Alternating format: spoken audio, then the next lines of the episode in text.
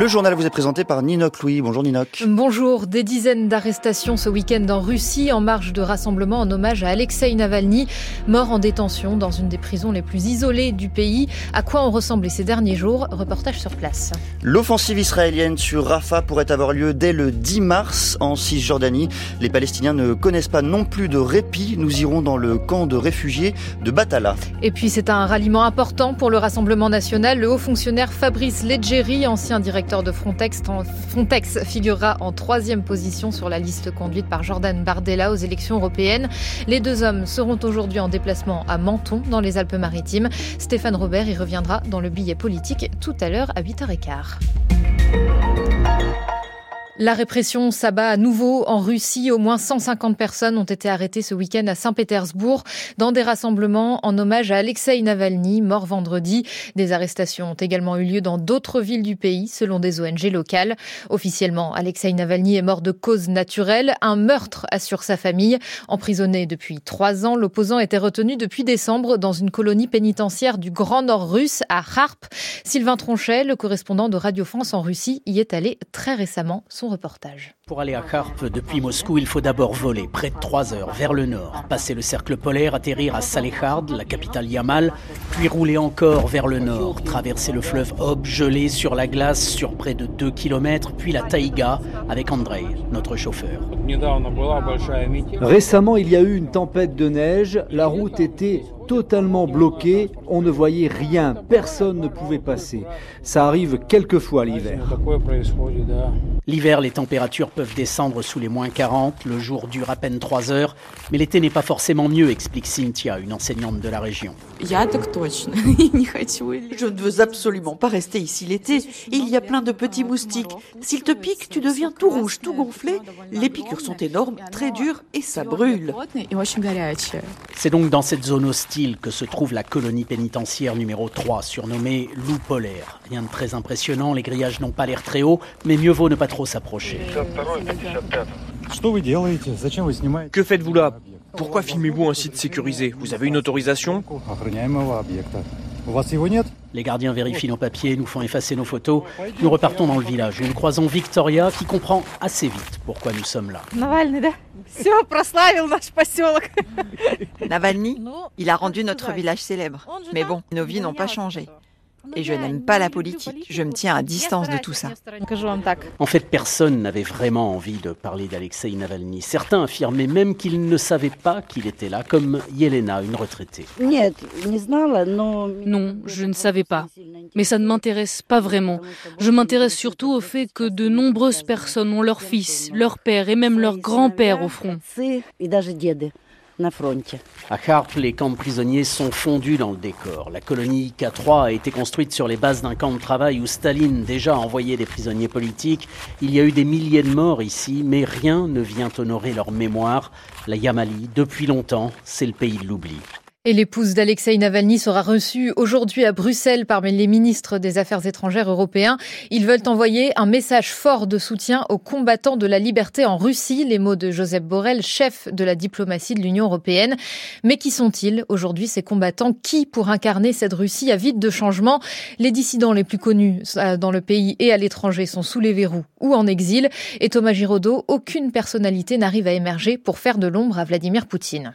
L'historien Vladimir Karamurza et l'ancien député Ilya Yakin en prison pour avoir critiqué la guerre en Ukraine. Le cofondateur de l'ONG Mémorial, Oleg Orlov, il risque de les rejoindre. Son procès se tient dans les prochains jours. Quant à l'ex-oligarque Mikhail Khodorkovsky et le champion d'échecs Garry Kasparov, eux deux ont quitté la Russie pour fuir la répression. Ces deux personnes-là sont perçues, ce qui n'était pas le cas de Navalny, comme étant réellement issues d'une élite assez déconnectée de la population. Pour Clémentine Fauconnier, maîtresse de conférence à l'université de Haute-Alsace et spécialiste de la Russie, les quelques opposants revendiqués vivant encore libres en Russie ne peuvent quasiment pas se faire connaître du grand public. Leur marge de manœuvre est très limitée parce qu'il y a des contraintes qui sont imposées pour la participation politique qui sont extrêmement fortes, qui n'étaient pas les mêmes à l'époque où Navalny a vraiment commencé à émerger. Et en plus, l'expression aussi est extrêmement contrainte, compris sur Internet, ce qui n'était pas le cas il y a une dizaine d'années. Alexei Navalny a pu se faire un nom à la fin des années 2000 en dénonçant la corruption sur son site Internet très consulté. Il maîtrisait aussi les codes de la communication, souligne Clémentine Fauconnier. Il n'y a personne qui est l'équivalent de la figure de Navalny. Un très grand charisme, indéniablement un style mordant, et puis aussi un parcours et des résultats exceptionnels pour le paysage politique russe. À ce jour, le seul à avoir un score comme celui qu'il a eu en 2013 lors des élections à la mairie de Moscou, il a eu 27% des voix,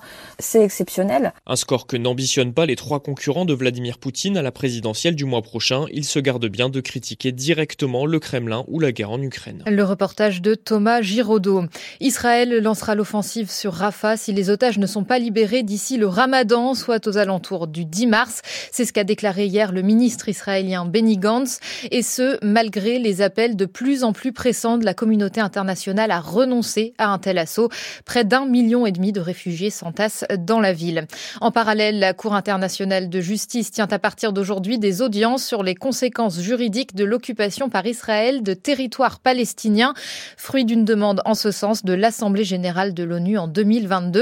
52 pays vont donc être consultés sur, je cite, la violation persistante par Israël du droit du peuple palestinien à l'autodétermination en Cisjordanie, où les Palestiniens subissent quasi quotidiennement des opérations de l'armée israélienne, particulièrement dans les camps de réfugiés.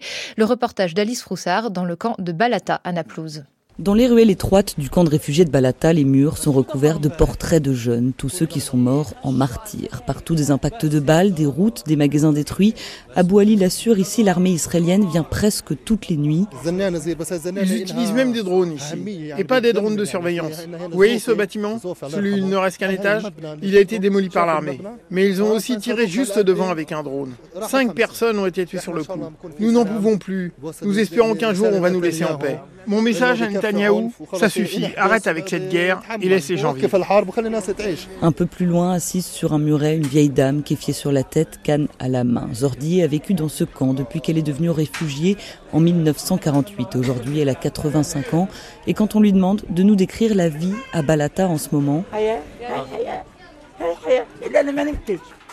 La vie Mais laquelle? Cette nuit encore, je n'ai pas dormi. Je n'ai pu fermer les yeux qu'une fois que l'armée était partie et que mes petits-enfants étaient à l'école. Il y avait encore des tirs toute la nuit devant la porte de ma maison. Ça, ce n'est pas une vie.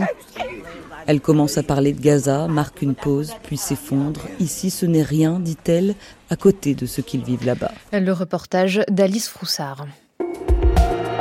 France Culture, il est 8h07, le journal de Ninoc Louis et les tracteurs de retour sur les routes ce matin dans les Bouches du Rhône. Oui, les agriculteurs sont en route vers Marseille via la 51. Ils ont prévu de rejoindre la préfecture de la ville.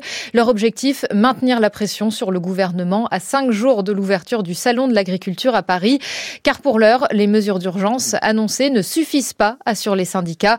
La coordination rurale notamment appelle à la mise en place d'une année blanche. Amélie Rebière, sa responsable nationale. Nous demandons à la coordination rurale depuis un petit moment une table ronde nationale avec les banques pour mettre en place une année blanche. C'est-à-dire que ça permettrait aux éleveurs qui sont en grande difficulté de trésorerie de pouvoir avoir une trésorerie immédiate, leur donner un peu d'air pour payer leurs factures, en gros, et en sachant qu'on est quand même, on compte à peu près 40% d'agriculteurs qui sont en très grande difficulté de trésorerie actuellement.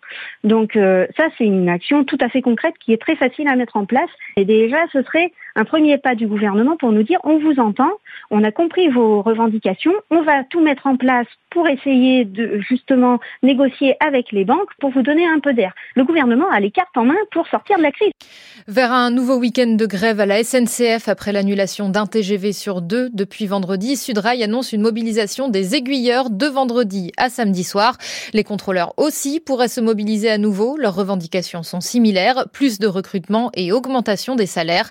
Les syndicats menacent aussi de se mobiliser au moment des JO. Justement, la préparation des Jeux olympiques bat son plein, notamment en ce qui concerne la protection des compétitions. Et on en sait un peu plus sur les caméras de surveillance qui seront déployées sur les sites des épreuves. Elles seront testées en mars à l'Accor Arena pendant les deux dates de concert du groupe Dépêche Mode. Le ministère de l'Intérieur l'a annoncé vendredi. À terme, elles seront utilisées pour repérer des événements à risque, des départs de feu, des mouvements de foule, grâce à un logiciel qui permet de repérer ce type de situation. Alors, pas de reconnaissance faciale ici, mais ça ne suffit pas à rassurer les associations de défense des libertés, Jeanne Serrin. Des caméras entraînées pour repérer des situations bien précises et seulement elles. L'annonce n'a pas rassuré Bastien Lequérec. Il est juriste à la Quadrature du Net, une association de défense des droits et des libertés spécialisée sur les questions numériques. Pour lui, la simple présence de caméras porte atteinte aux libertés. Lorsque l'on se sait surveiller, on modifie ses comportements pour rentrer dans la norme sociale. C'est ce que, en sociologie, on appelle le chilling effect, qu'on traduit parfois par effet de refroidissement, ce qui pose un problème en termes de liberté d'expression. Mais il voit surtout d'un très mauvais œil ces expérimentations faites en amont des JO, un prétexte selon lui qui ne sert qu'à une chose, renforcer l'industrie de la surveillance numérique. Pour les concerts de Dépêche Mode, c'est le logiciel de l'entreprise parisienne Wintix qui a été retenu. Cette entreprise va pouvoir améliorer son logiciel avec des images réelles et dans un deuxième temps pouvoir le vendre à l'étranger ou en France quand ça aura été euh, un peu plus généralisé. Et on voit donc que les personnes deviennent des cobayes à cette fin sécuritaire et d'amélioration, de, de, création de cette industrie sécuritaire euh, de la vidéosurveillance algorithmique. Pour Amnesty International, ces expérimentations banalisent la vidéosurveillance dans l'espace public. Katia Roux, chargée de plaidoyer. On a avec les technologies cet effet cliqué qui fait que à chaque marche franchie, on ne revient pas en arrière. Et ça, c'est quelque chose qu'on constate depuis 2015 et la loi renseignement, avec euh, des pouvoirs de surveillance de la police de plus en plus grands. Et nous, on craint que bah, l'étape d'après, ce soit la reconnaissance faciale, quand bien même elle est présentée comme une ligne rouge. Pour le moment, le ministère de l'Intérieur ne précise pas pour quel type d'événement exact ces caméras intelligentes seront déployées, ni leur nombre. Le reportage de Jeanne Serrin. Du changement à l'aide sociale à l'enfance, les mineurs d'au moins 16 ans pourront désormais être hébergés dans des structures de jeunesse comme des centres de vacances. Une mesure prise suite à l'interdiction d'hébergement d'urgence dans des hôtels effectifs depuis le 1er février. Cette solution sera de courte durée pour deux mois maximum, encadrée par des professionnels formés. Plutôt positif donc pour les professionnels de l'aide à l'enfance, mais certaines conditions d'application de ce décret restent floues, alerte la juriste Michel Michel Créoff, ancienne vice-présidente du Conseil national de la protection de l'enfance. Euh, on ne parle pas de nombre de professionnels formés, on ne dit pas quel type de formation, c'est-à-dire est-ce qu'il faut des éducateurs ou est-ce que ça sera n'importe qui qui aura une vague formation au premier secours. Hein, euh, parler de formation, on ne sait pas ce que ça veut dire. Et puis, on ne détermine pas de limite de durée. C'est des enfants qui vont pouvoir être placés des années durant dans ce type d'établissement qui auront des dérogations. C'est pas du tout adapté à des jeunes, hein, notamment à des mineurs. Hein, les hôtels de tourisme, à chacun connaît. Hein. Il n'y a pas d'encadrement éducatif. Il y a une proximité avec un public tout venant alors qu'on va y mettre euh, des enfants euh, mineurs qui ont parfois eu déjà des vulnérabilités euh, particulières parce que victimes euh, d'agressions sexuelles. On est dans une incohérence éducative et de prise en charge complètement, complètement incroyable, quoi. Et selon un rapport récent de l'inspection générale des affaires sociales, au moins 5% des jeunes de l'aide sociale à l'enfance sont actuellement hébergés dans des hôtels. Le Rassemblement national devrait s'abstenir de participer à la panthéonisation de Misak Manouchian compte tenu de la nature du combat du résistant communiste étranger. Déclaration d'Emmanuel Macron ce matin dans l'Humanité. Marine Le Pen a reçu une invitation à la cérémonie de mercredi en tant que coprésidente de groupe à l'Assemblée nationale. Le Rassemblement national qui exhibera aujourd'hui sa prise de guerre. L'ex-directeur de Frontex, l'agence de l'Union européenne chargée du contrôle des frontières, Fabrice Leggeri, troisième sur la liste du parti pour les européennes. Il sera en déplacement à Menton tout à l'heure. On y revient dans quelques instants dans le billet politique. Et puis encore une récompense pour Anatomie d'une chute. La réalisatrice française Justine Triet a remporté hier le prix du meilleur scénario original au BAFTA, l'équivalent des Oscars britannique. Mais la vraie star de la soirée, c'était Oppenheimer, le film de Christopher Nolan qui a raflé pas moins de 7 prix, Richard Place. Oppenheimer. Le récit sur l'inventeur de la bombe atomique a explosé la concurrence. Meilleur film, Killian Murphy meilleur acteur et Robert Downey Jr. meilleur second rôle, meilleur réalisateur pour le londonien Christopher Nolan, entre autres. Comme au Golden Globe, Oppenheimer triomphe cette année. Christopher Nolan. Oppenheimer. Revenir à la maison et recevoir ce BAFTA dans cette salle où mes parents me traînaient pour que j'ai un peu de culture, c'est un incroyable honneur et je vous en suis très reconnaissant. Anatomie d'une chute et le couple Justine Trier, Arthur Harari est quand même monté sur scène pour le meilleur scénario original avec ce récit basé sur la suspicion de meurtre d'une femme sur son mari. La dernière fois que je suis venue à Londres, une femme m'a dit merci parce qu'après avoir vu votre film, j'ai appelé mon ex pour qu'il y aille et qu'il comprenne pourquoi je l'ai largué. Je voudrais faire une déclaration ce soir. C'est une fiction et notre couple se porte raisonnablement bien. Emma Stone remporte le prix de la meilleure actrice pour son rôle dans Pauvre créature privant donc Sandra Hüller de cette récompense malgré sa prestation dans Anatomie d'une chute. Et à noter que le prix du meilleur documentaire revient à 20 jours à Mariupol, consacré à l'arrivée de la guerre dans cette ville ukrainienne aujourd'hui dévastée. Un mot de météo, le temps est gris et pluvieux sur la plus grande partie du pays. Il fera 11 degrés à Paris, à Strasbourg, 10 degrés à Tarbes et Chalon-sur-Saône. Seul le sud-est du pays va profiter d'un peu de soleil avec 14 degrés à Perpignan. Il est 8h15.